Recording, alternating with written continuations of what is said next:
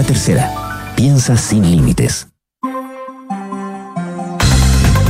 Presentamos Ahora en Duna con Enrique Llávar y María José Soto. Auspicio de Sonda, líder en transformación digital. Y Credicorp Capital, servicios financieros. Duna, sonidos de tu mundo.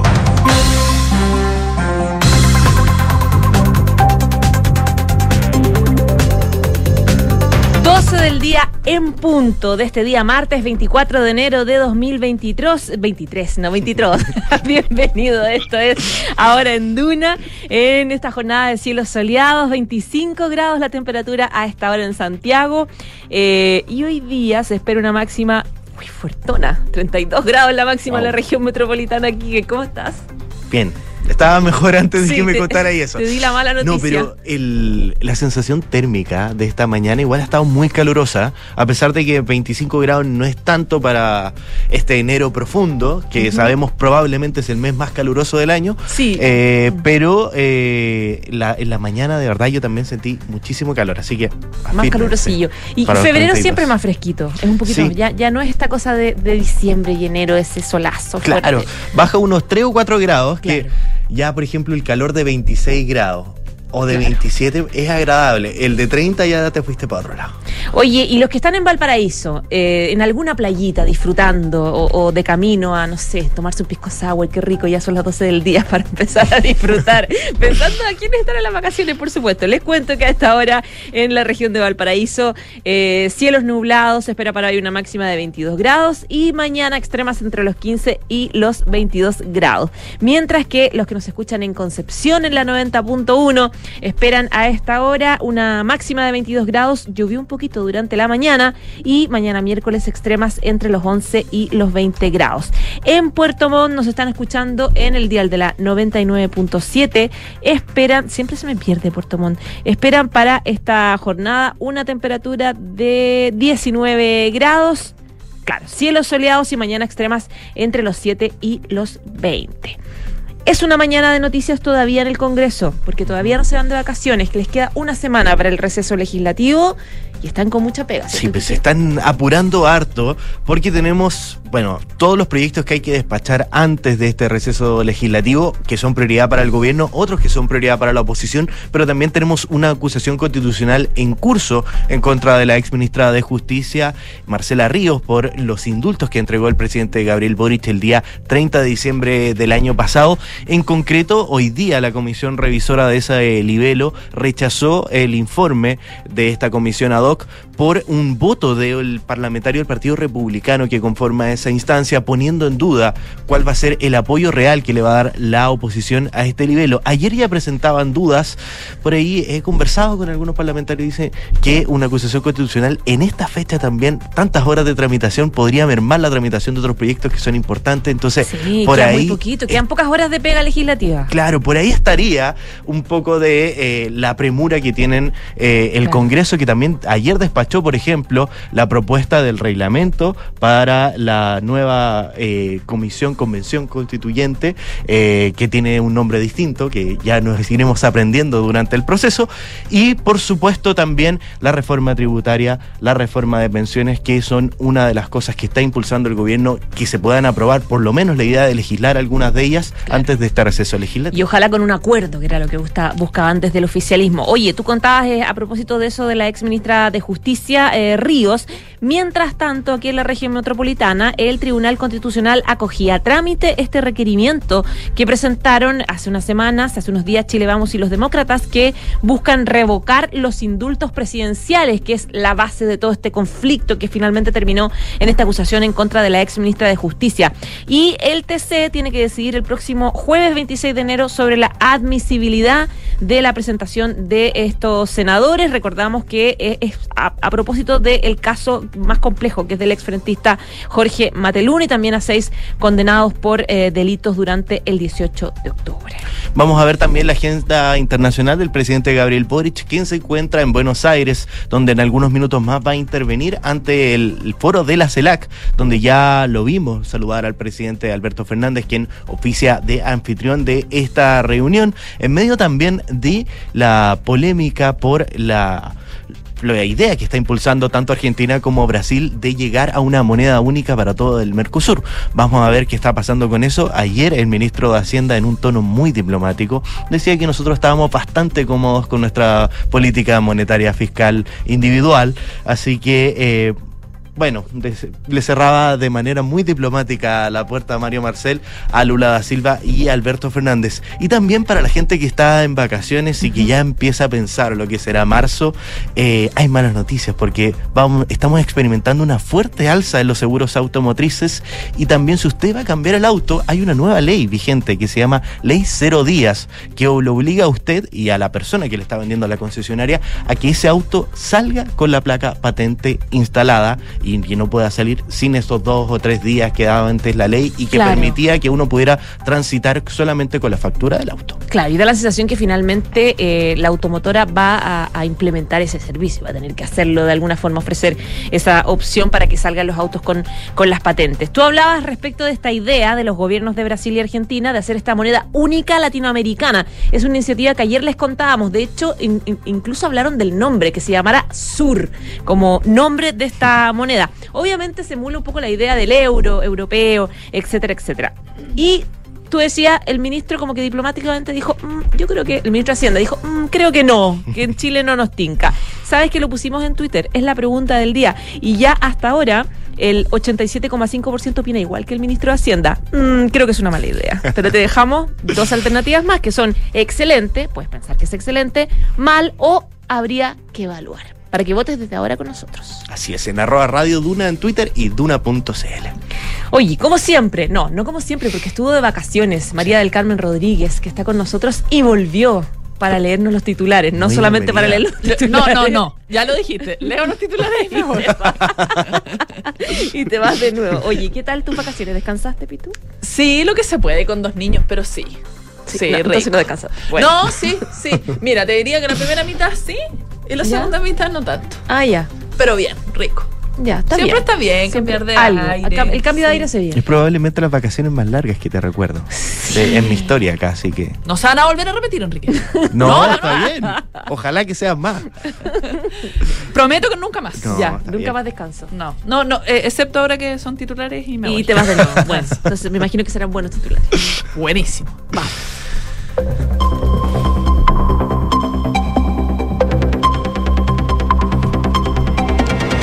El presidente Gabriel Boric lamentó la ausencia de Nicolás Maduro en la cumbre CELAC, enfatizando que la crisis la tenemos que resolver con el gobierno de Venezuela en la mesa.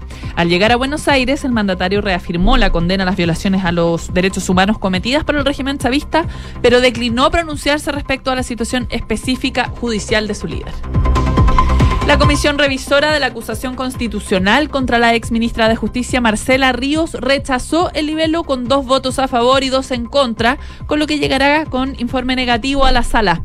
En esta oportunidad la sorpresa fue del diputado Benjamín Moreno de Republicanos, quien no respaldó la acusación junto a la diputada Carolina Tello del PC esto presentando dudas entre los republicanos sobre el fundamento del libelo, sobre todo luego de que un grupo de descolgados de Chile Vamos no apoyara la acusación que ellos mismos ingresaron contra el ministro Giorgio Jackson.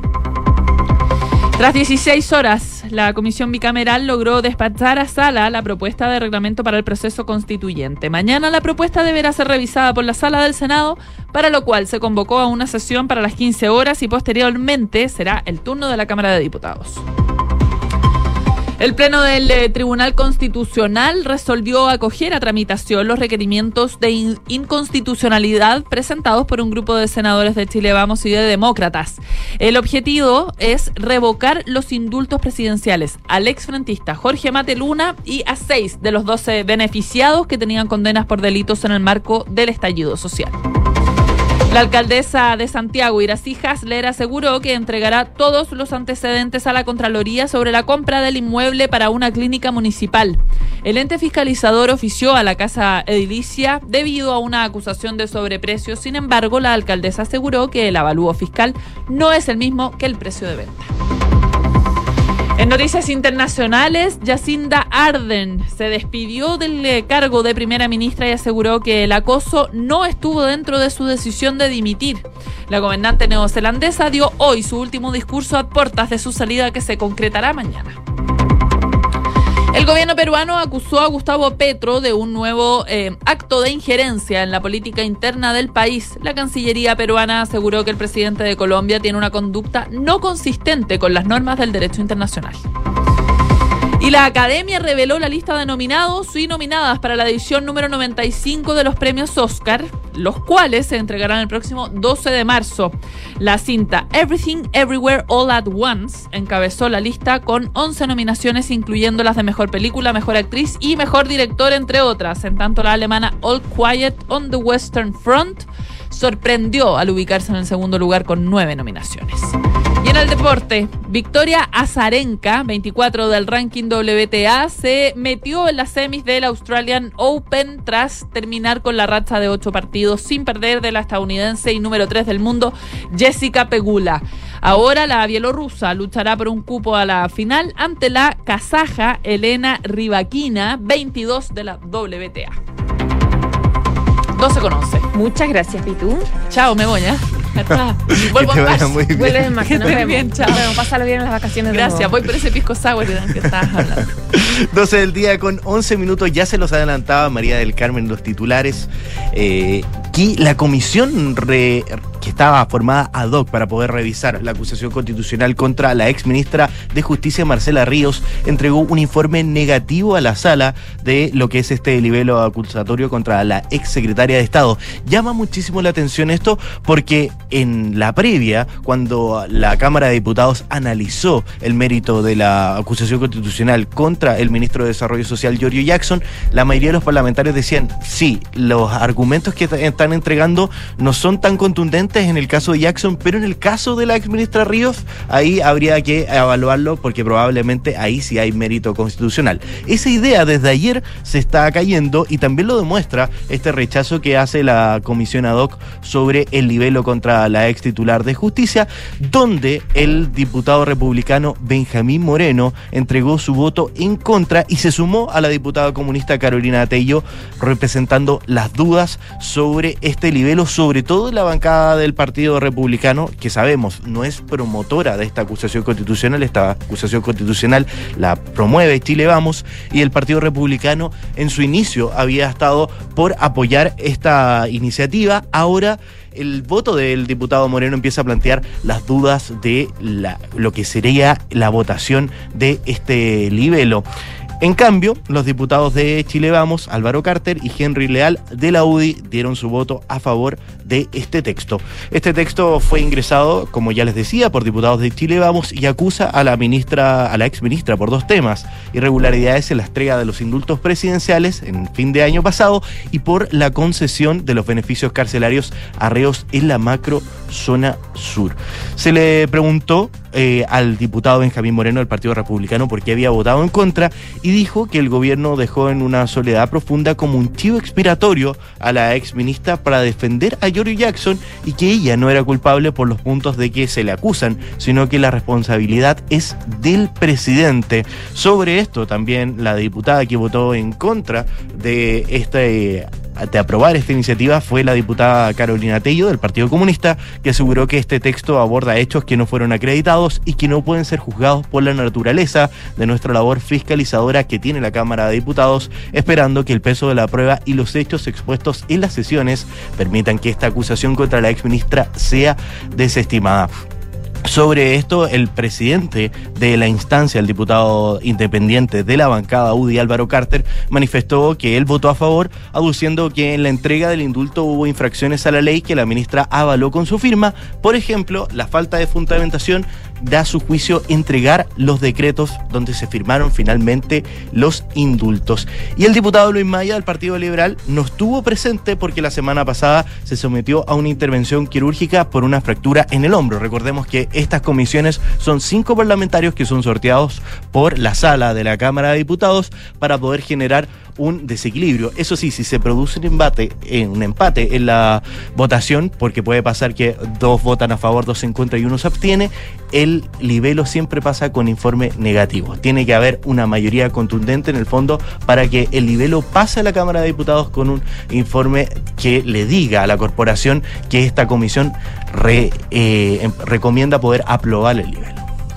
Bueno, mientras eso pasa y estamos a la espera de esa votación, hoy día en la mañana en Hablemos en Off conversamos con la ministra secretaria general de la presidencia, que es Ana Lee Uriarte. Habló sobre este tema. Recordemos que Ana Lee Uriarte, junto también a la ministra del Interior, eh, han hecho un trabajo de tratar de concientizar y tratar de convencer a los parlamentarios que viene desde la semana pasada respecto no solamente de este proceso de acusación constitucional en contra de Ríos, sino también lo que pasó la semana pasada con Giorgio Jackson, el ministro de Desarrollo Social, cuya acusación constitucional finalmente se cayó y gran parte del trabajo del lobby, de convencer a los parlamentarios, estuvo encabezado por, entre otros ministros, por la ministra Ana Lee Uriarte. Hoy día conversábamos, como yo les dije, con ella y habló sobre este proceso en contra de la ex ministra Marcela Ríos. Esto fue lo que dijo. creo que habría sido del todo deseable que hubiéramos esperado por lo menos una escala de tiempo razonable para llegar a este punto máximo, porque se está jugando, quiero insistir en ese punto, con el destino de cinco años de una persona. Ya lo hicimos injustamente con Yarna Proboste, con Harald Bayer. Entonces, eh, eh, usted dice, bueno, eh, no se trata de empatar, qué sé yo, esto ocurrió.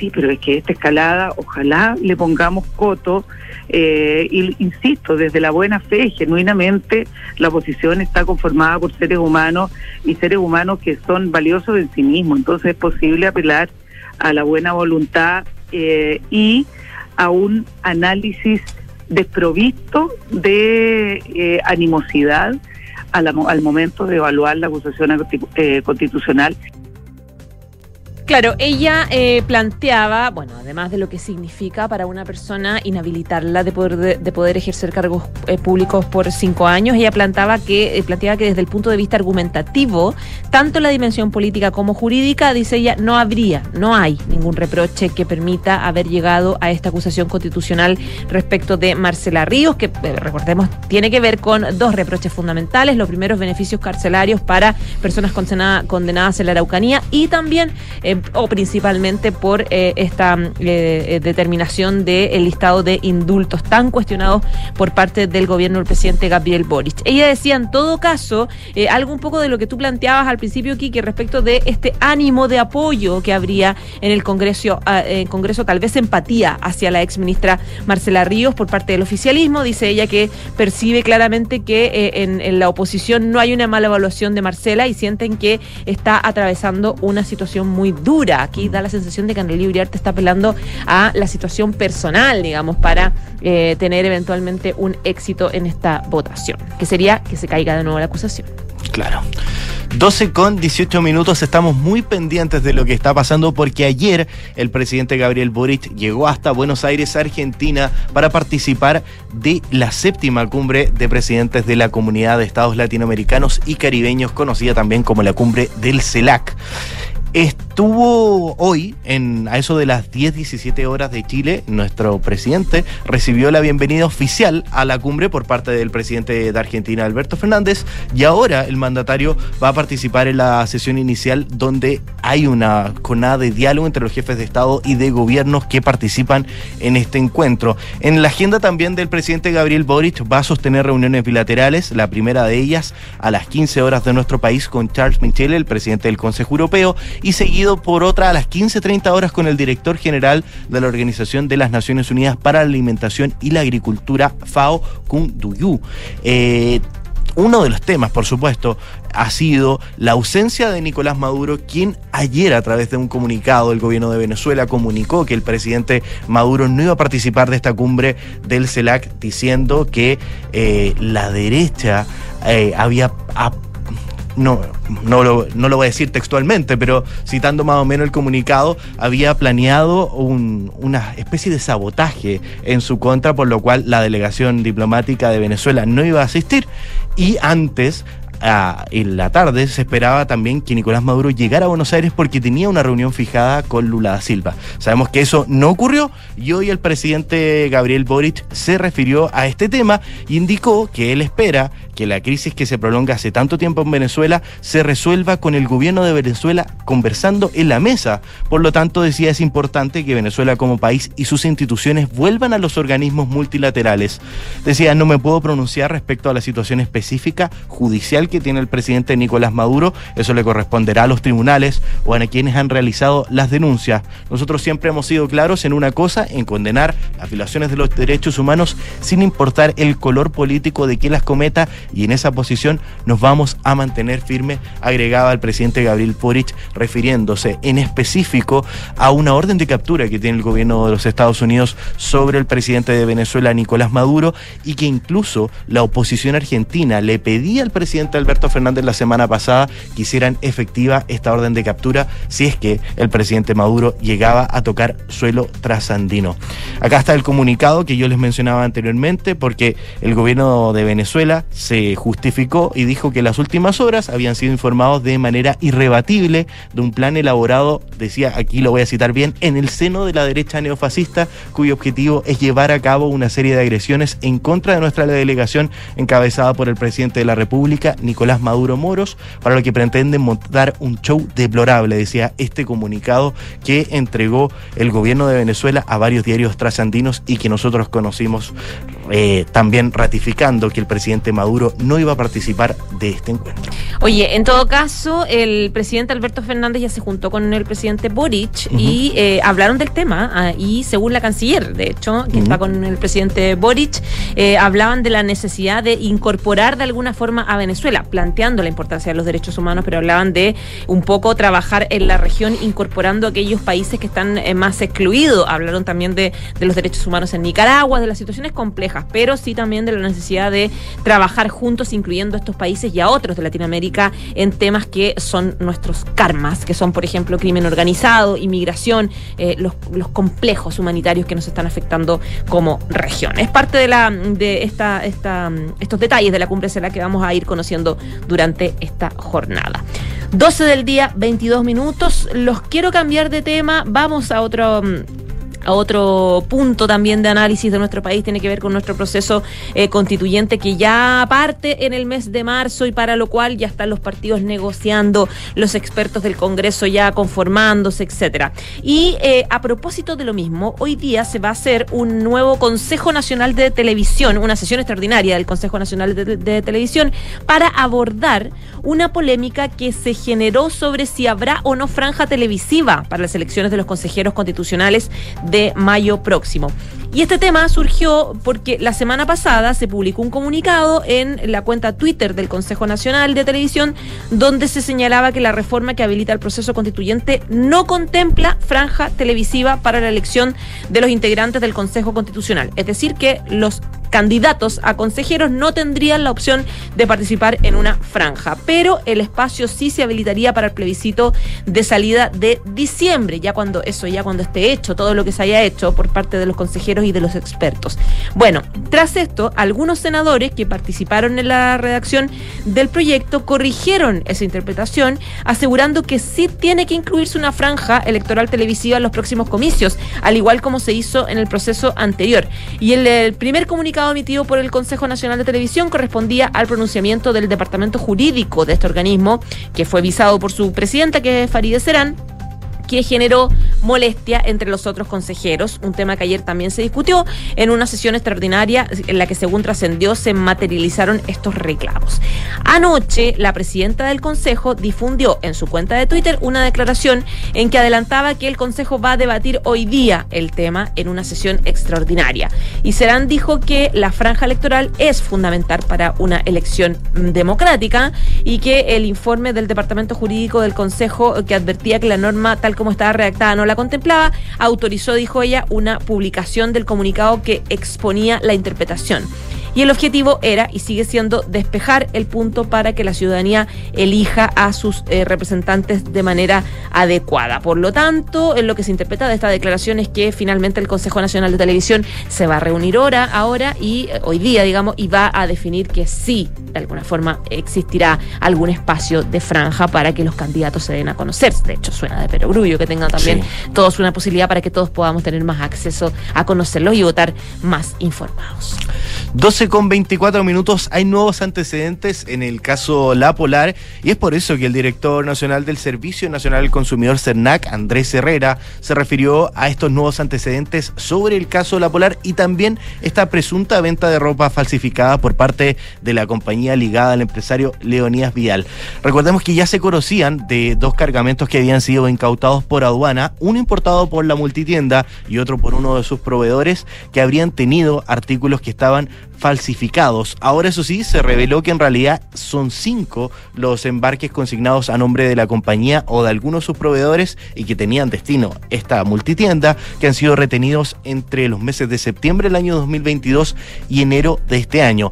En total, decía Andrés Herrera del CERNAC, que las cinco incautaciones suman más de 779 millones de pesos, luego de determinar que se trataba de mercancía que presuntamente infringía la ley de propiedad industrial e intelectual, y la información fue dada a conocer por el Servicio Nacional de Aduanas, entidad que además anunció que presentará una nueva querella en contra de esta multitienda. En ese sentido, el presidente del CERNAC, Andrés Herrera, comentaba que es muy lamentable tener que estar hablando de esta situación, que afecta por supuesto la confianza que tienen los consumidores en el comercio formal y que sin duda daña a los consumidores respecto de la creencia de estar comprando bienes originales, auténticos y reciben un producto que es completamente distinto.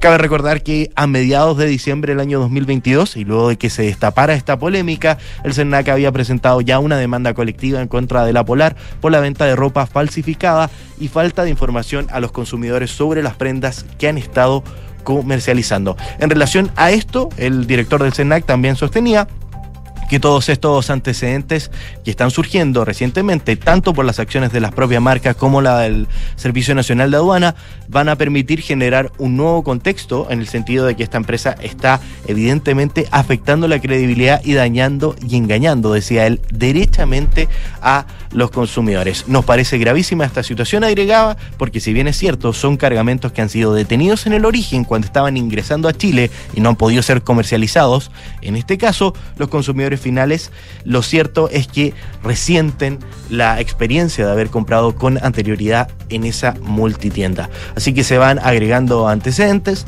en una defensa que ha hecho también la, la compañía que ha sido bastante clara en decir y reiterar por múltiples eh, vías que la falsificación de estos productos no es efectiva y que ellos compran a proveedores o manufactureros que hacen los productos por encargo de distintas marcas del mundo y por eso habría algún eh, nivel distinto de calidad de estos. Vamos a ver qué es lo que está pasando. Al final será la justicia quien va a poder definir si estos productos son falsificados o no.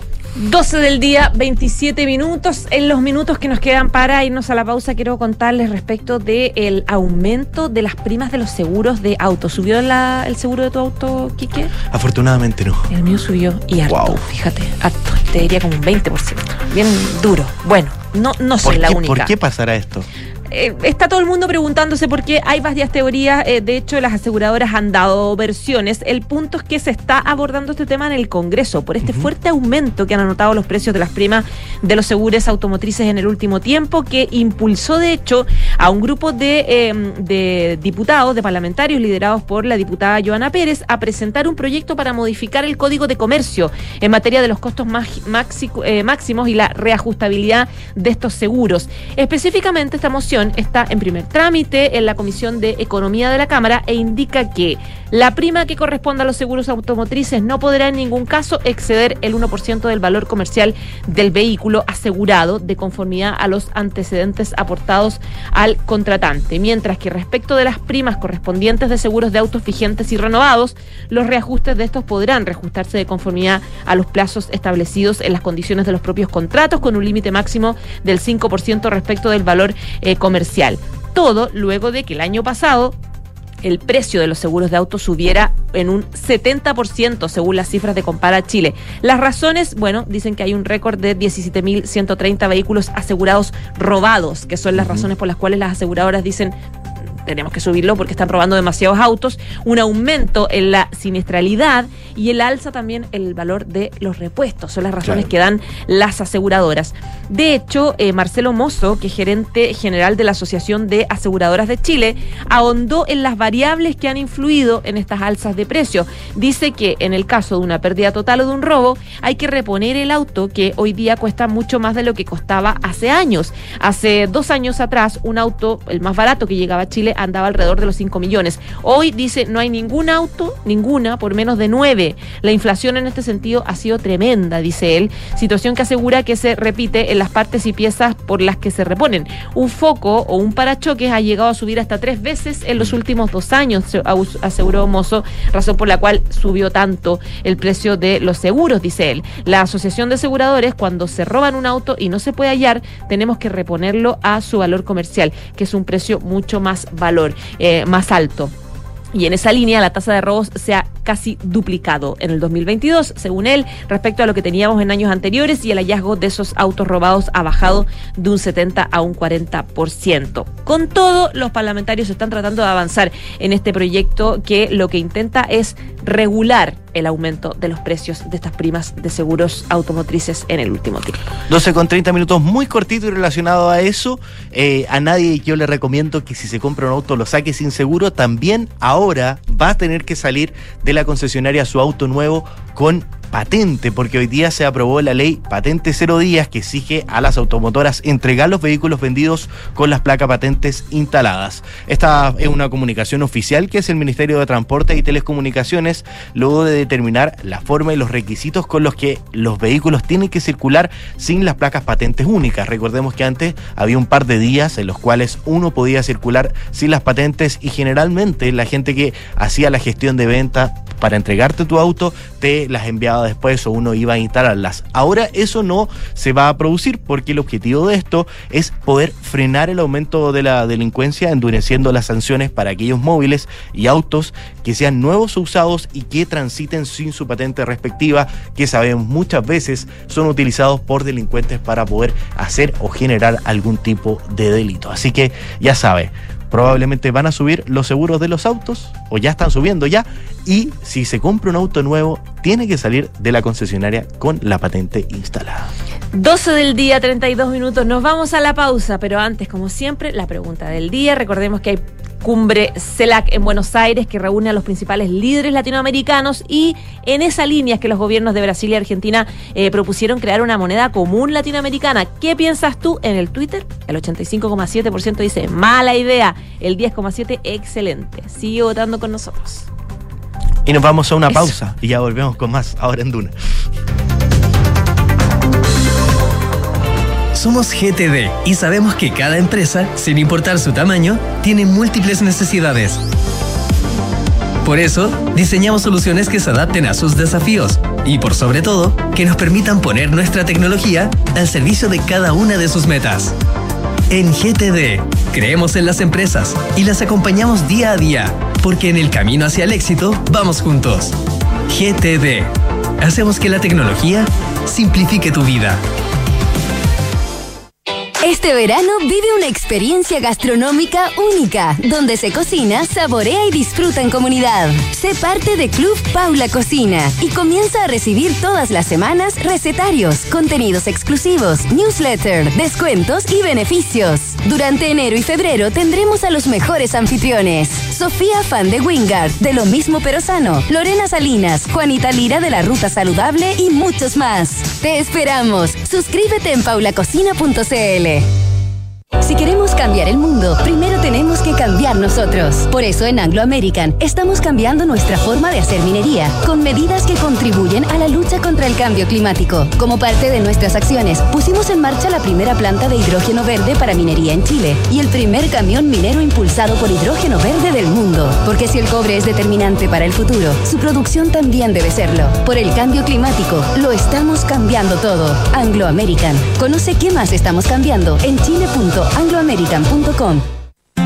Los departamentos de edificio Isidora y Benjamín de Inmobiliaria Hexacón destacan por su diseño, amplitud de espacios y continuidad de vistas gracias a ventanales de piso a cielo.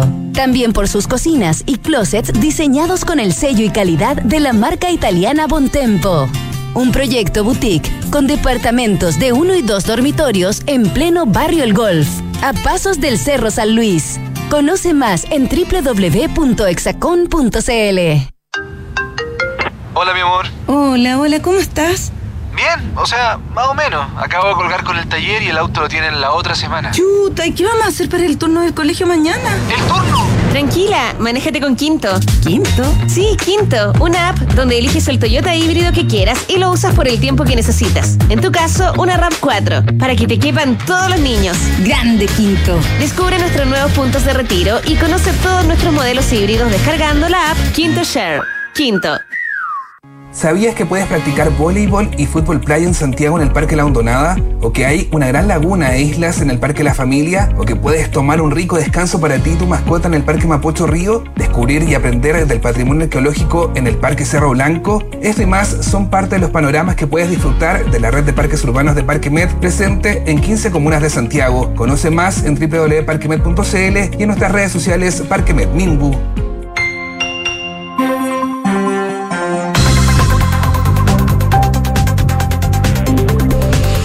12 del día con 35 minutos estamos de vuelta en Ahora en Duna y como todos los días ya está con nosotros Francesca Ravizza para poder comentarnos qué está pasando en el mundo del deporte.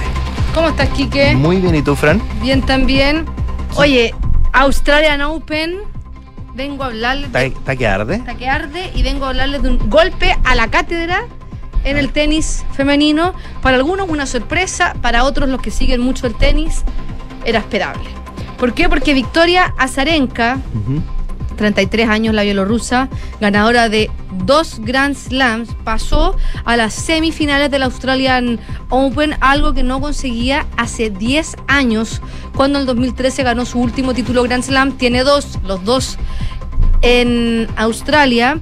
Y eh, muchos creían ya que el mejor momento de la Zarenka había pasado, pero no, porque en cuartos le ganó a la estadounidense número 3 del ranking de la WTA y la con mejor ranking en estas instancias de los cuartos de final que llevaba ocho victorias al hilo, la número 3 del mundo que tiene 28 años y Azarenka de 33, actualmente número 24 del ranking de la WTA, se metió súper motivada a la cancha, eh, hizo correr mucho a Jessica Pegula, muy enchufada, con buen ritmo, obligándola a que se desplazara mucho por la cancha y que eh, se nota que hizo como un cambio de switch entre los octavos y los cuartos, porque en el partido de los octavos, que no me acuerdo el nombre, pero se enfrentó a, la, a, la, a, una china, eh, fue un partido como de pichanga de fin de semana en la que todo el rato una le quebraba el, el saque a la otra. Mucho rato No. así, mucho rato así. Larguísimo. La- no, y lata, porque ninguna se quedaba con su servicio.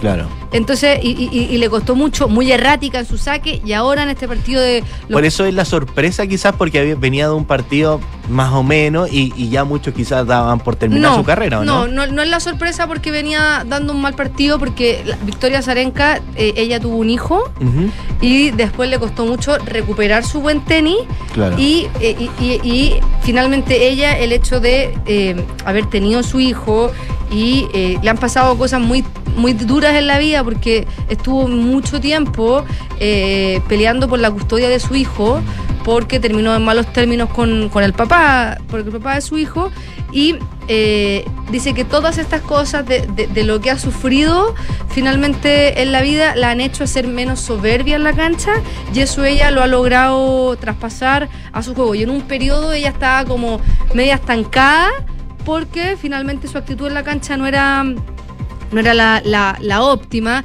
y ahora está teniendo como este renacer con 33 años y de hecho ella en conferencias de prensa ha dicho que lo que ha ocurrido con Andy Murray, Murray que se pegó una remontadísima hace un par de días también en el Australian Open, la motivan para seguir porque a los 33 años en el tenis son considerados veteranos del tenis. Eh, dice, está teniendo como este, este renacer y ya se está preparando para... mm, para poder alcanzar la final. Y si gana el torneo va a romper un, va lo- un hito que no pasa desde los años 40, que es ganar un torneo de Grand Slam en el mayor tiempo, lapso de tiempo entre el último que ganaste y el, que, y el reciente, porque si es que gana este año van a pasar 10 años desde que ella ganó su último Grand Slam. Y el récord en Australia lo tiene Nancy Wayne Bolton que ganó en 1940 y después en el 46 seis años entre un título y el otro. Y si Alazarenka gana lo batiría dejando este hueco de 10 años entre un Grand Slam y el otro, y esto, esto sería como una segunda juventud en el tenis para la bielorrusa, que recordemos compite sin su bandera debido al conflicto de Rusia, eh, la invasión rusa a Ucrania, y Bielorrusia también es, considerada como un país non grato en esta invasión. En la semifinal, eh, Victoria Zarenka se va a medir mañana a las 9 de la noche ante la kazaja Yelena Rybakina, 22 del mundo, 23 años, viene de ganar Wimbledon y de ser la primera kazaja en ganar un Grand Slam el año pasado cuando ganó Wimbledon. La otra llave va a salir de las ganadoras de los cuartos de final que aún no se juegan. A las 9 juega la checa Carolina Pliskova versus a la polaca Magda Linet y después juega eh, a las 11 de la noche la también Bielorrusia, Arina Zabalenka de 24 años versus la croata Dona Vekic de 26. Eh, Arina Zabalenka, que también es bielorrusa, igual que Victoria Zarenka, viene de un gran momento porque ha tenido un gran inicio de temporada, también lleva una racha de varios partidos consecutivos sin perder y ella es una gran tenista, pero que como que hasta la temporada pasada en buen chileno como que le faltaba la chaucha para el peso para poder quedarse con un título importante. Y ella, en conferencia de prensa, dijo, yo pensaba que mi problema era psicológico, era algo mental. Y en diciembre hizo una gran pretemporada, conversó con su staff técnico, revisaron videos y se dieron cuenta que su problema era biomecánico, porque la biomecánica de su saque no era efectiva, gastaba mucha energía y no era lo suficientemente efectivo para poder mejorar su juego. Dice que estuvo en entrenamientos de una hora y media solamente sacando, ocupando menos energía, mirando videos. Dice, es muy difícil mirarme a mí, jugar y ver qué es lo que estoy haciendo mal y cómo, porque cambiar la biomecánica es muy difícil porque imagínate en, en un término más simple. Si yo te digo, eh, no sé, Kiki José, ¿sabes que Está lesionado el codo porque, súper burdo, estás escribiendo mal, pero es la única forma que tú sabes de escribir y tienes que cambiar la forma en la que agarras el lápiz. No sé, a los 30 años es muy difícil cambiar esa biomecánica de Sí, cómo claro. escribir. Claro. Imagínate en una cosa, en un deporte que tú haces desde que tienes conciencia. Muy, muy difícil.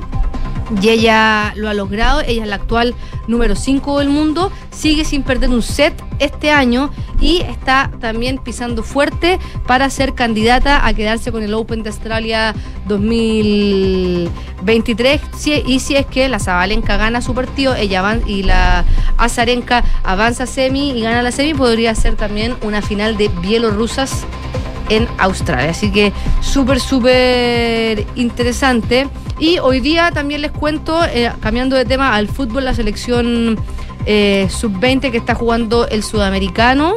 Está cuarto en el grupo B y se va a medir ante Bolivia a las 9 y media de la noche. Un equipo que lo dirige Patricio Ormazábal, que no ha dejado muy buenas sensaciones.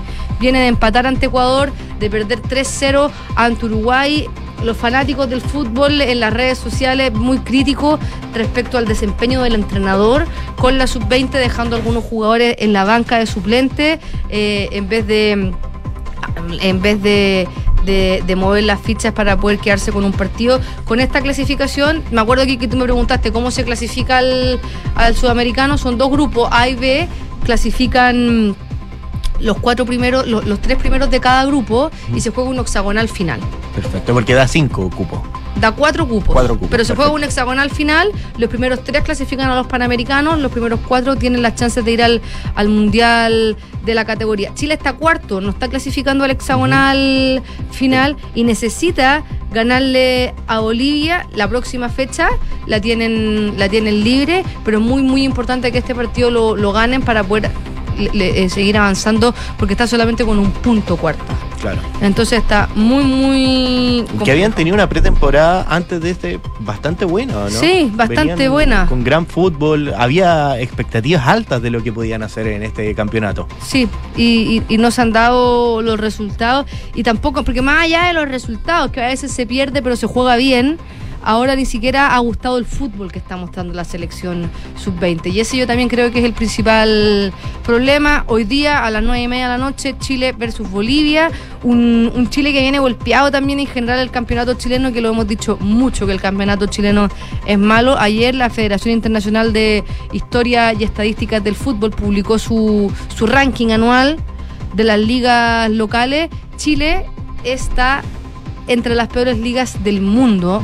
Oye, y pero que un cambio tan brusco, hace pocos años éramos no, pero la liga, mejores. la liga siempre ha sido mala. Ya.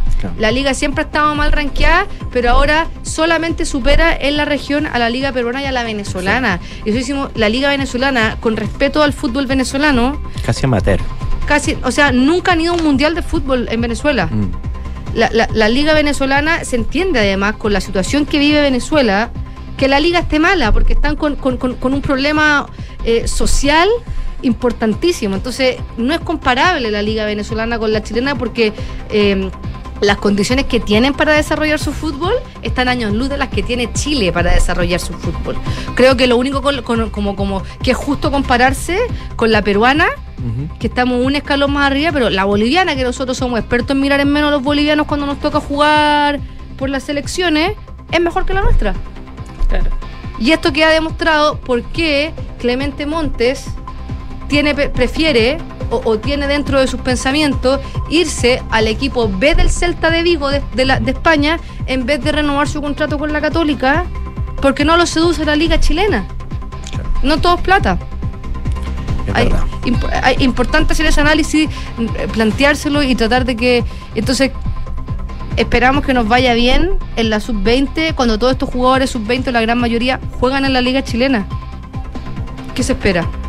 Claro, y antes los campeonatos sub-20 eran muchos una vitrina de exportación Claro. para llegar rápidamente al fútbol europeo. Eso está ahora cada vez más lento. O sea, Para nosotros los chilenos. Claro, porque ahora están saliendo los jugadores chilenos en general, van a Argentina o a México, Brasil, y ahí terminan decantando. Y antes yo recuerdo, habían fichajes rapidísimos, 18, 19 años, llegando a Europa. Sí, no, y más que eso pasa que finalmente va un veedor a, un, a un sudamericano sub-20 y mira un jugador chileno que obviamente con las carencias que tiene la liga, físicamente estamos muy atrás. Eh, eh, la preparación física que se hace en el fútbol chileno en las categorías inferiores es muy baja. O sea, eh, para jugar al fútbol no solamente necesitas saber correr bien atrás de una pelota, necesitas entender el juego, pero sobre todo necesitas condición física. Ca- el fútbol cada vez es más físico y por eso en Europa prefieren jugadores africanos que sudamericanos, porque son más potentes, son más veloces, son más fuertes. Y al, su- y al sudamericano y al chileno en particular le falta mucho eso. O sea, es cosa de ver en el, en el sudamericano el aspecto físico de los jugadores chilenos en comparación con el de los brasileños, en comparación con el de los uruguayos, los argentinos. Y no es un tema de alimentación, no es un tema de condiciones de... De preparación física, de- ¿no? de- claro, es preparación física. Yo y igual eso... de contarle la, la alimentación. Sí, pero en, histórica. Sud- pero en Sudamérica los jugadores, la, la- toda- la mayoría del fútbol sudamericano viene del potrero. Entonces, si hay una carencia de alimentación, no es que Chile tenga una peor, más carencia alimentaria claro, que un brasileño o un argentino. Es verdad. Entonces, a ponerse las pilas los clubes. De todas maneras. Muchísimas gracias, Fran. Que estés bien. Que nos Chao, vemos. chao. Chao. 12 con 48 minutos. Ya hablábamos de la presencia del presidente Gabriel Boric en la séptima cumbre de la Comunidad de Estados Latinoamericanos y del Caribe, CELAC. Pero vamos a revisar, por supuesto, esta noticia con una perspectiva bastante más internacional.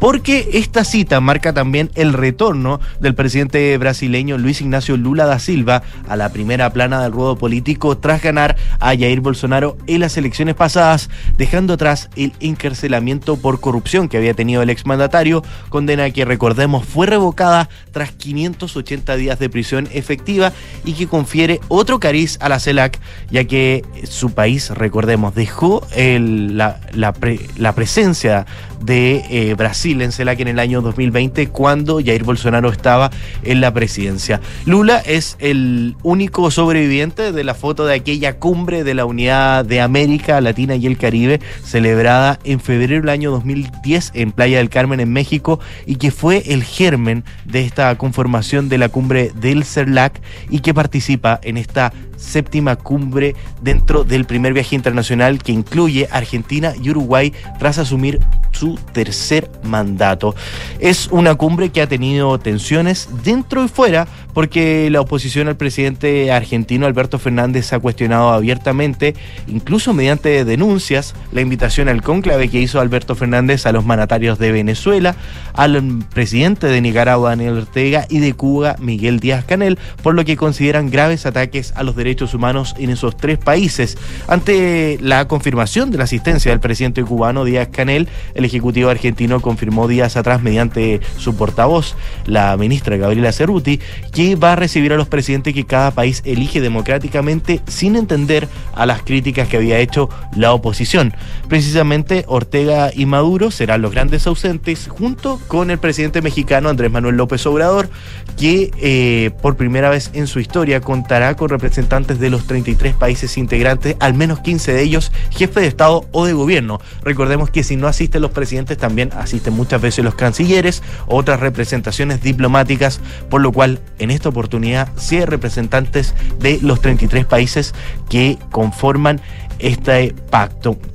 Eh, una de las cosas también que ha marcado esta cita es que no solamente van a estar los representantes latinoamericanos y caribeños, contará también con la presencia de Chris Dodd, que es el asesor para las Américas del presidente estadounidense Joe Biden, y de Charles Michel, que es el presidente del Consejo Europeo, en una cumbre de la CELAC, donde la izquierda progresista también ha celebrado muchísimo esta marea rosa que le llaman a la cantidad de presidentes de izquierda progresista que están en distintas partes de América Latina, como es el caso del presidente Lula da Silva, el presidente argentino Alberto Fernández, la presidenta de Honduras Xiomara Castro, el presidente colombiano Gustavo Petro, el chileno Gabriel Boric y el presidente de Bolivia Luis Arce.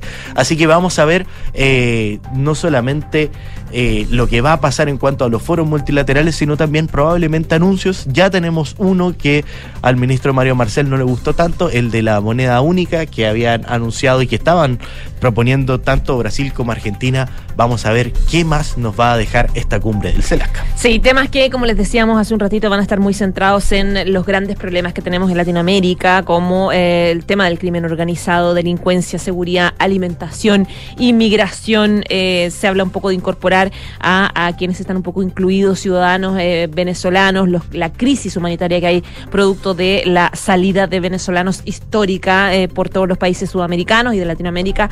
Todos esos temas van a ser parte de la pauta de análisis de los líderes, presidentes y cancilleres de Latinoamérica en esta cumbre CELAC. Y bueno, de Buenos Aires nos vamos a Estados Unidos, donde lamentablemente hay reportes de personas fallecidas, al menos siete personas mueren y una persona resultó gravemente herida luego de dos tiroteos en Half Moon Bay, una ciudad de poco más de 11.000 habitantes que está a 19 kilómetros al sur de San Francisco, en California.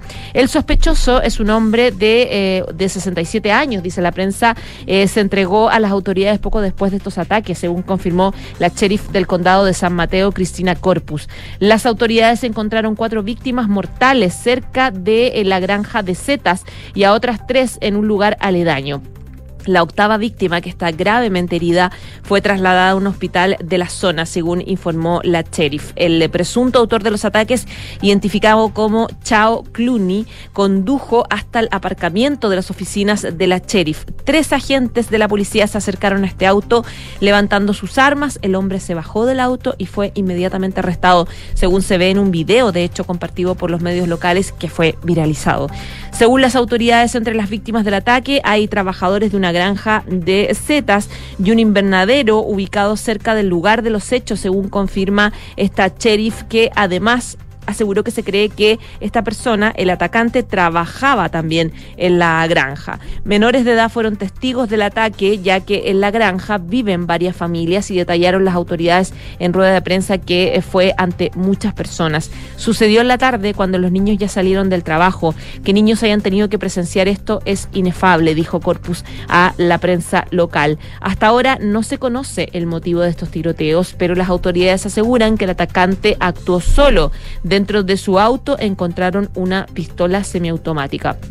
El presidente de Estados Unidos, Joe Biden, fue informado en la noche de ayer de este ataque, pidió a las autoridades federales dar apoyo a la policía local, según informó la portavoz de la Casa Blanca en su cuenta de Twitter. El gobernador de California, Gavin Newsom, eh, se refirió a los hechos como una tragedia sobre otra. Mientras estaba en un encuentro en un hospital con las víctimas de un tiroteo masivo, eh, me llaman para informarme sobre otro, escribió eh, el político demócrata en su cuenta de Twitter. Por su parte, el presidente del Consejo del Condado de San Mateo, David Ping, recalcó que la violencia por armas de fuego en Estados Unidos ha llegado ya a niveles inaceptables. Hay muchas armas en Estados Unidos y eso tiene que cambiar, sentenció Pine en una rueda de prensa junto a la sheriff del condado. Estados Unidos lamenta entonces de nuevo un ataque a eh, personas a través de un tiroteo.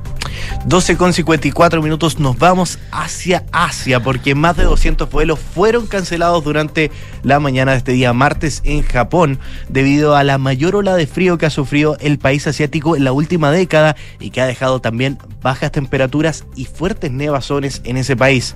Imagínate José que hasta las 13 horas locales un total de 208 vuelos domésticos fueron cancelados especialmente aquellos que salían o llegaban de los aeropuertos situados junto al mar del Japón que están al oeste de ese país y las principales aerolíneas advertían de futuras cancelaciones que se pueden producir durante el resto del día por estas bajas temperaturas que experimenta el país nipón. La nieve cayó hoy con fuerza en las zonas nortes y oeste de ese país y amplias zonas podrían ver fuertes nevadas en las próximas horas durante la noche del martes hasta el día miércoles, según advierte la agencia meteorológica japonesa. Este frente de aire frío ha provocado temperaturas mínimas que van desde los menos 12 grados centígrados en Sapporo, que está una ciudad al norte del país, hasta los menos 4 grados en Tokio y en otras zonas del centro de Japón junto al oeste. Estos fuertes patrones invernales se están intensificando y se van a intensificar hasta el día jueves y algunas de las zonas del país podrían registrar las temperaturas más bajas que vive Japón en una década, por lo que podría nevar también en grandes ciudades como Tokio y Osaka, según asegura este mismo servicio meteorológico. 12 del día, 56 minutos. Estás en Ahora en Duna. Y volvemos a temas locales. Se los adelantábamos. El Pleno del Tribunal Constitucional resolvió acoger la tramitación de los requerimientos de inconstitucionalidad presentados por un grupo de senadores de Chile Vamos y demócratas que buscaban o buscan revocar los indultos presidenciales al exfrentista Jorge Mateluna y también a seis de los 12 beneficiados que tenían condenas por delitos en el marco del estallido social. Estos requerimientos fueron presentados el 12 de enero pasado por eh, los senadores, incluyendo a un grupo a Bastián Ignacio Campos, Claudio Anatael Romero, Jordano Jesús Santander, Luis Arturo Castillo, Brandon Sebastián y Felipe Eduardo Santana. A través de un comunicado, el organismo indicó que el Pleno del TC, integrado por su, presidencia, eh, por su presidenta Nancy Yáñez y los ministros presentes, resolvieron acoger a tramitación siete requerimientos de inconstitucionalidad deducidos por un grupo de senadores. Con ello se agrega que en la sesión plena del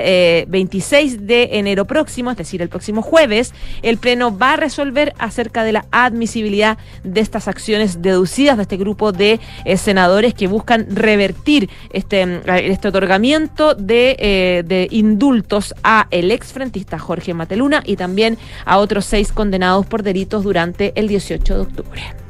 12 con 57. Ayer, tras largas negociaciones, la Cámara de Diputadas y Diputados concretó sus 12 postulantes para la comisión de expertos de este nuevo proceso constituyente, quienes tendrán la misión de poder elaborar un anteproyecto y que va a servir de base para la discusión y la redacción de este nuevo texto constitucional que deberá redactar finalmente el Consejo Constitucional que tendrá consejeros constitucionales electos.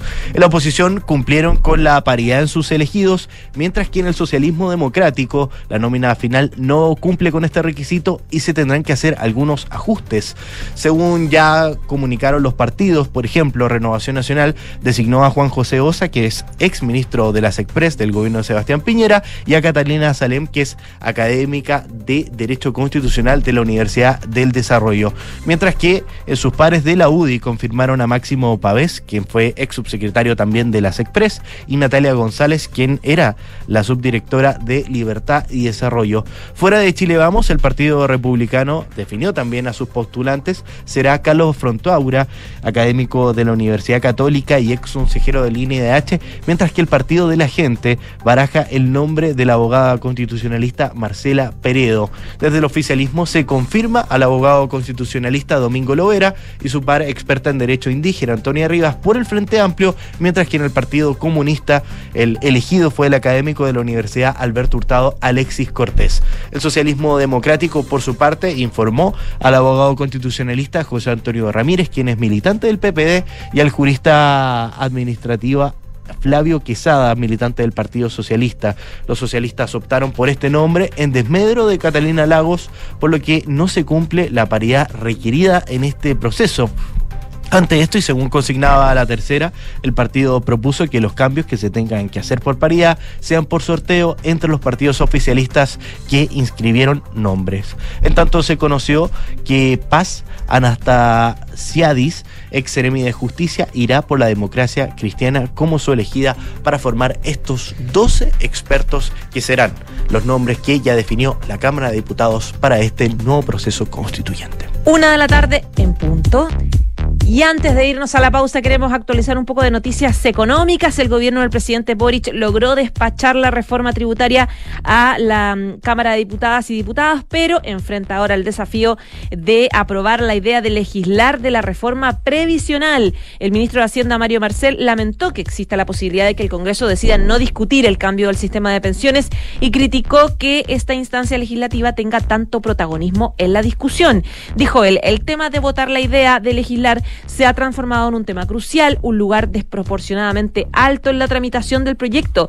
En este momento, votar la idea de legislar significa votar porque haya una reforma previsional y votar en contra, es decir, no es necesaria una reforma previsional y podemos esperar un año completo para que se presente otro proyecto, dijo Marcel en entrevista con Radio Infinita. El ministro de Hacienda apuntó que vivimos tiempos de mucha desconfianza en el mundo político, entonces todo parece ser necesario que se condicione. Y además apuntó eh, que una reforma al sistema de pensiones es necesaria y reiteró la idea de que el Congreso apruebe la idea de discutir el tema. No es difícil ponerse de acuerdo en ciertos principios y luego ordenar la discusión en torno a esos, dijo el secretario de Estado. Nos vamos a una pausa, pero antes le recordamos nuestra pregunta del día, que tiene que ver, por supuesto, con el foro de la CELAC y esta idea que tuvieron los gobiernos de Brasil y Argentina de crear una moneda común latinoamericana. ¿Qué piensas sobre esto? Nosotros te entregamos tres alternativas. Excelente, mal, habría que evaluar. Gana hasta el minuto, mal con un 86% de las preferencias. Puedes seguir votando con nosotros en arroba Radio y en duna.cl. Nos vamos a una pausa y ya volvemos con más ahora en Duna.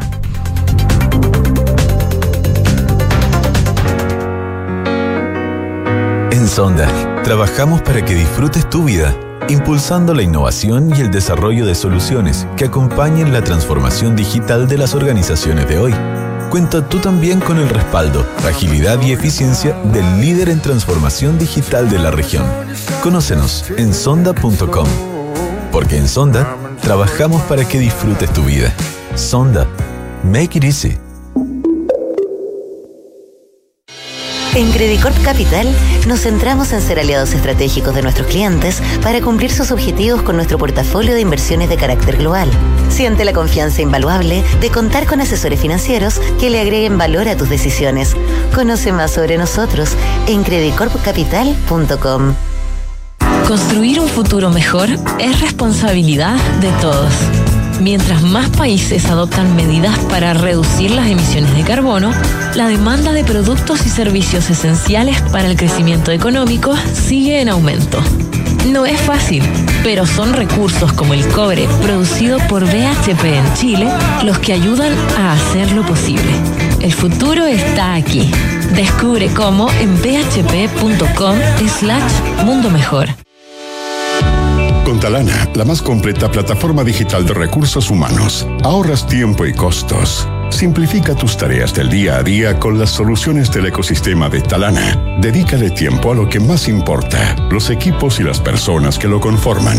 Únete a las miles de empresas que ya han digitalizado su área de recursos humanos con Talana. Conoce más en talana.com. ¡Felicidades! Puedes escoger el premio que quieras. Ay, quiero ese. No, eh, ese. No, mejor el de al lado. Ay. A veces no importa si le sigues dando vueltas, pero a la hora de invertir es mejor Scotia Fondos, que cuenta con toda la solidez y respaldo internacional que tiene Scotia, donde puedes invertir de manera online y simple, donde un grupo de coaches expertos te guiará según tu perfil de riesgo y objetivos. Toma la mejor decisión. Invierte en Scotia. Infórmese de las características esenciales de la inversión en estos fondos mutuos establecidas en sus reglamentos internos y scotiabankchile.cl. Infórmese sobre la garantía estatal de los depósitos en su banco o en cmfchile.cl. Marca registrada de Bank of Nova Scotia, utilizada bajo licencia.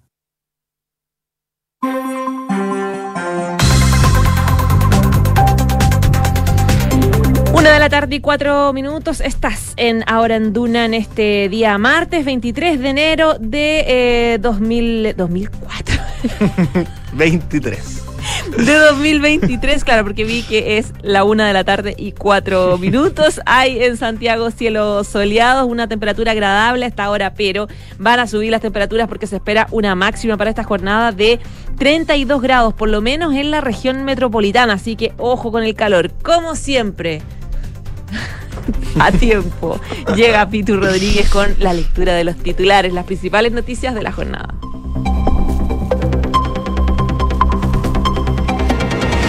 El presidente Gabriel Boric lamentó la ausencia de Nicolás Maduro en la cumbre CELAC, enfatizando que la crisis la tenemos que resolver con el gobierno de Venezuela en la mesa. Al llegar a Buenos Aires, el mandatario reafirmó la condena a las violaciones de los derechos humanos cometidas por el régimen chavista, pero declinó pronunciarse respecto a la situación específica judicial de su líder.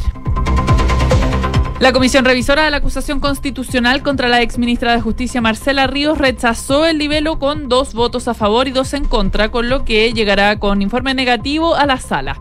En esta oportunidad la sorpresa fue el diputado Benjamín Moreno, que es de Republicanos, quien no respaldó la acusación junto con la diputada Carolina Tello del PC presentando dudas entre los republicanos sobre el fundamento del libelo, sobre todo luego de que un grupo de descolgados de Chile Vamos no apoyara la acusación que ellos mismos ingresaron contra el ministro Giorgio Jackson. Y después de 16 horas, la comisión bicameral logró despachar a la sala la propuesta del reglamento para el proceso constituyente. Mañana la propuesta debe ser revisada por la sala del Senado, para lo cual se convocó a una sesión para las 3 de la tarde. Y posteriormente va a ser el turno de la Cámara de Diputados. El Pleno del TC resolvió acoger a tramitación el requerimiento de inconstitucionalidad presentado por un grupo de senadores de Chile Vamos y de Demócratas. El objetivo es revocar los indultos presidenciales al exfrentista Jorge Mateluna y a seis de los 12 beneficiados que tenían condenas por delitos en el marco del estallido social. La alcaldesa Iracija Asler aseguró que entregará todos los antecedentes eh, a la Contraloría sobre la compra del inmueble para una clínica municipal. Eh, eh, la municipalidad ofició a la. Perdón, digo, la eh, Contraloría ofició a la municipalidad debido a una acusación de sobreprecio. Sin embargo, la alcaldesa aseguró que el avalúo fiscal no es el mismo que el precio de venta. En el mundo, Jacinda Arden se despidió del cargo de primera ministra y aseguró que el acoso no estuvo detrás de su decisión de dimitir. La gobernante neozelandesa dio hoy su último discurso, esto a puertas de su salida, que se va a concretar, con- concretar digo, mañana miércoles. El gobierno peruano acusó a Gustavo Petro de un nuevo acto de injerencia en la política interna del país. La Cancillería peruana aseguró que el presidente de Colombia tiene una conducta no consistente con las normas del derecho internacional. En el deporte, Victoria Azarenka, 24 del ranking WTA, se metió en las semis del Australian Open tras terminar con la racha de ocho partidos sin perder de la estadounidense y número 3 del mundo, Jessica Pegula.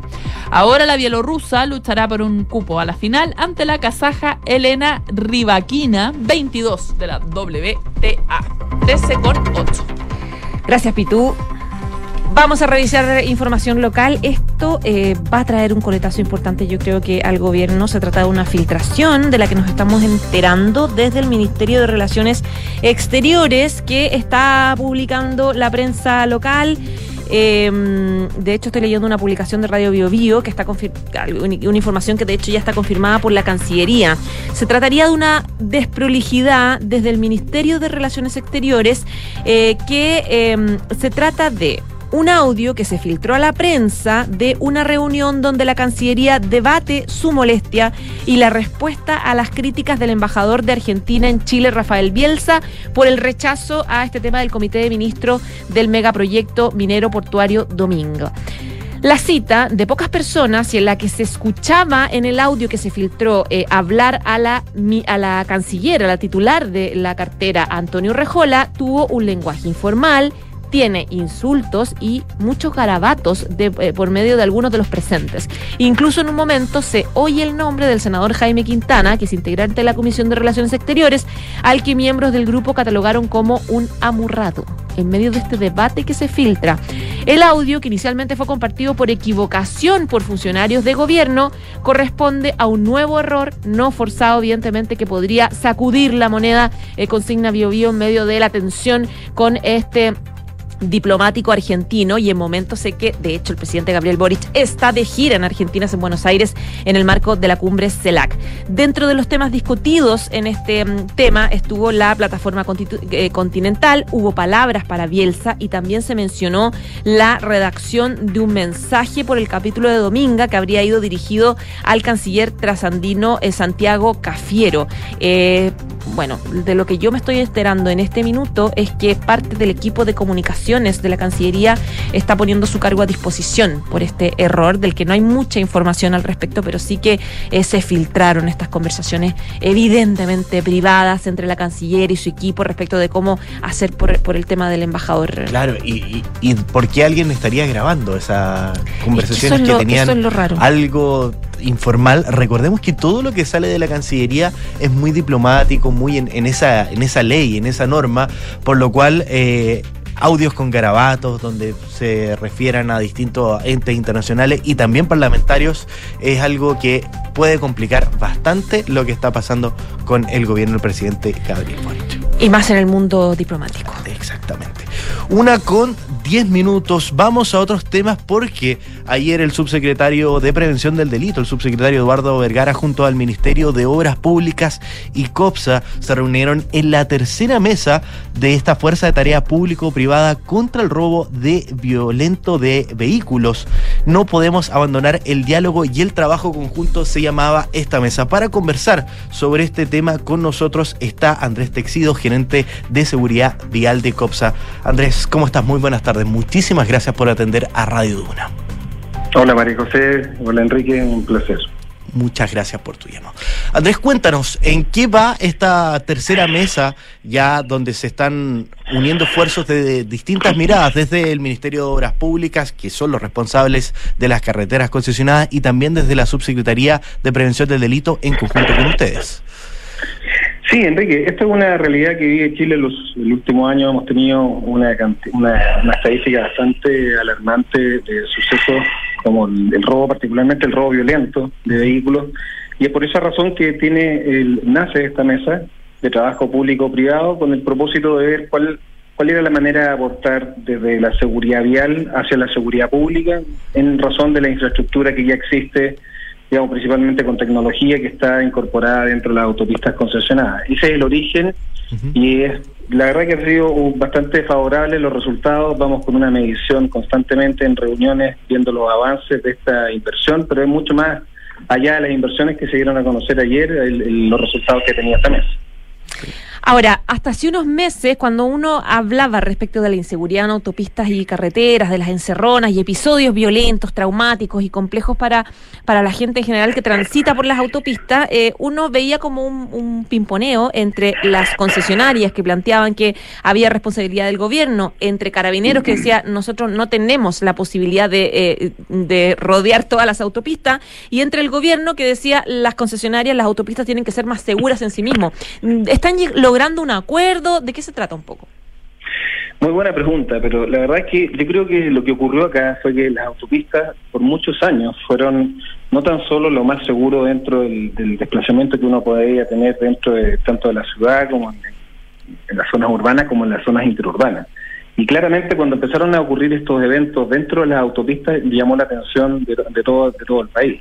Por esa razón, eh, yo- yo- nosotros estamos convencidos, digamos, que este trabajo que estamos haciendo ahora junto a Carabineros eh, es, el camino correcto. No, no podemos eh, separar la ciudad en autopistas y en calles completamente normales. La, la prevención del delito está claramente establecido a, a través de la Constitución. Eh, eh, es el Estado el responsable de brindar la seguridad dentro de nuestro país y eso incluye las autopistas y incluye, incluye cualquier parte de la ciudad o de, la- o de los- o de la ciudad, es perdón, digo, de la ciudad o de los caminos dentro de las ciudades.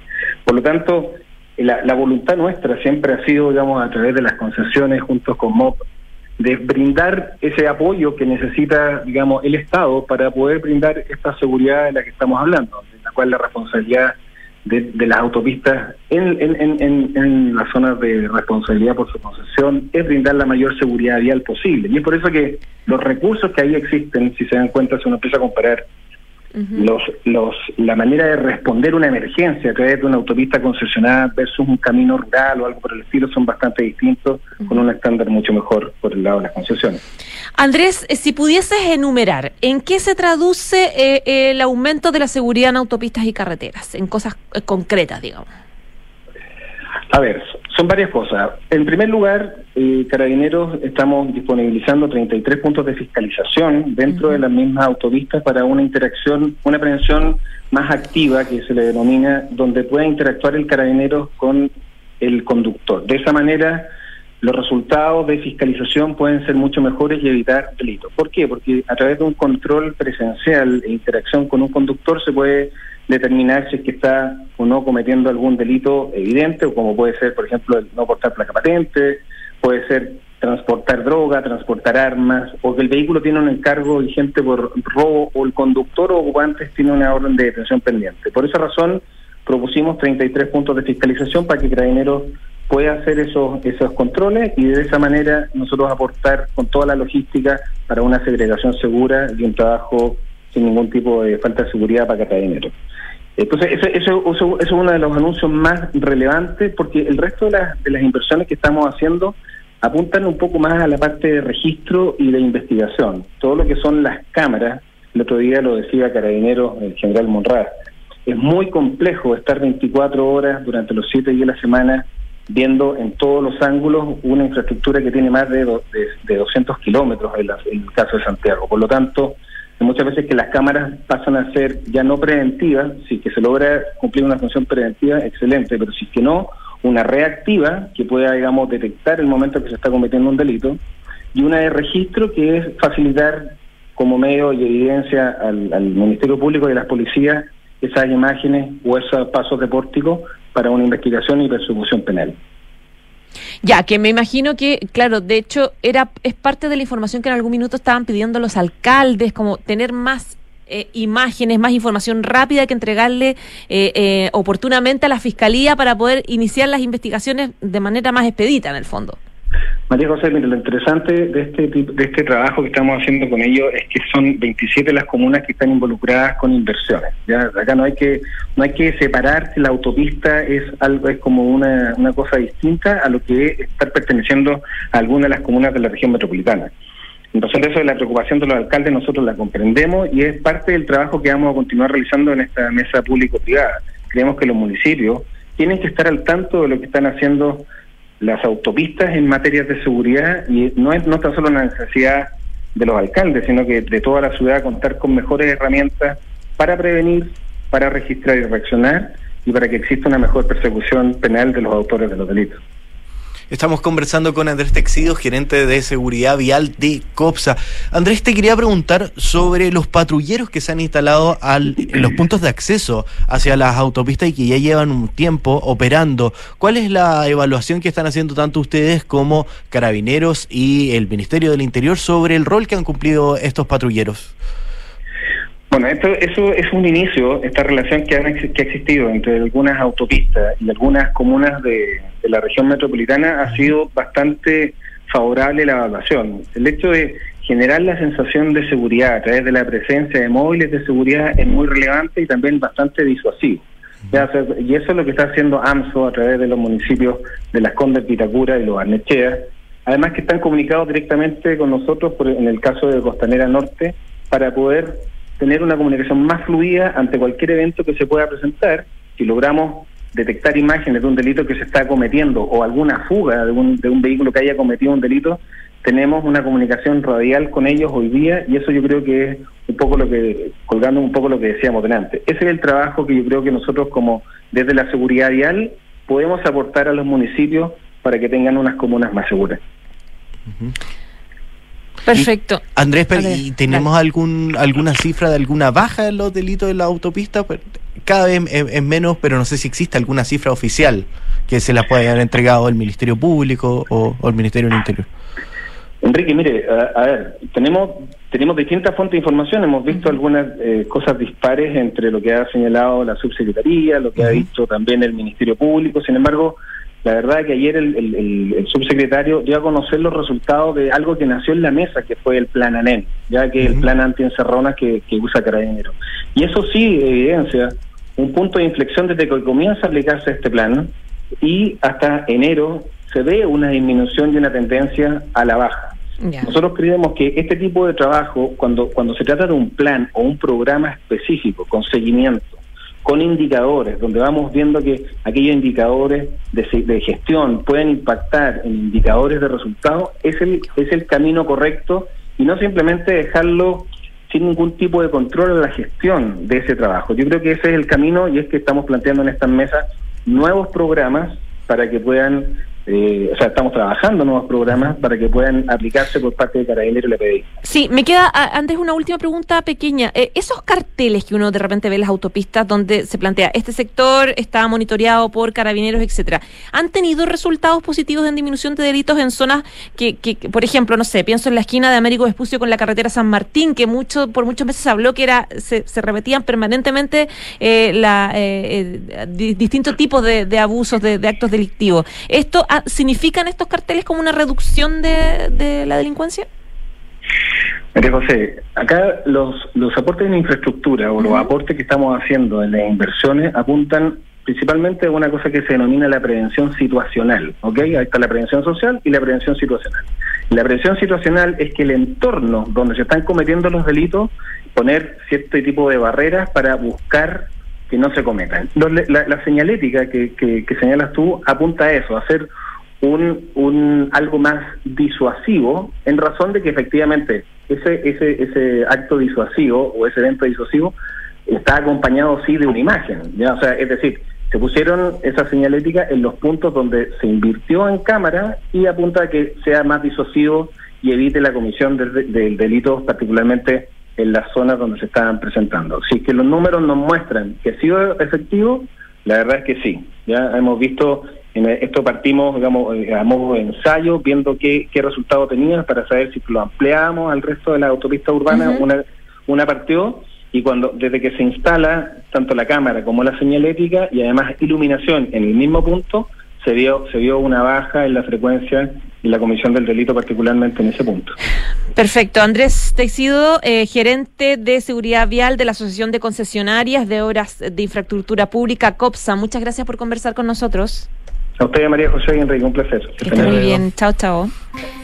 Oye, vamos con los resultados de la pregunta del día. Lo que está pasando en eh, Argentina. Bueno, le estábamos contando recién un escándalo tremendo que va a tener unas reacciones de proporciones en las próximas horas, seguro, de esta filtración de este audio de conversación de la canciller con su equipo, eh, donde hay garabatos y, y- planteamientos muy duros en contra del embajador argentino. Bueno, esto va a traer coletazo. Pero mientras tanto están pasando cosas en el marco de la cumbre CELAC en Buenos Aires, en Argentina, y entre otras cosas los gobiernos de Brasil y Argentina propusieron crear una moneda común latinoamericana.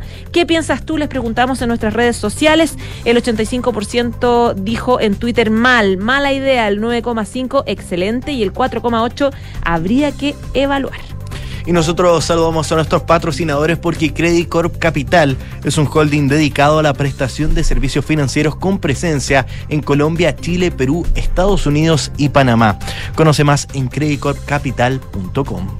Y la transformación digital de tu negocio nunca estuvo en mejores manos. En Sonda trabajan para que disfrutes tu vida innovando, desarrollando soluciones tecnológicas que mejoran y agilizan tus operaciones. Conócelas hoy, Sonda Make It Easy. Y nosotros nos vamos. Ya viene una nueva edición de Cartas Notables junto a Bárbara Espejo y la edición PM de Info.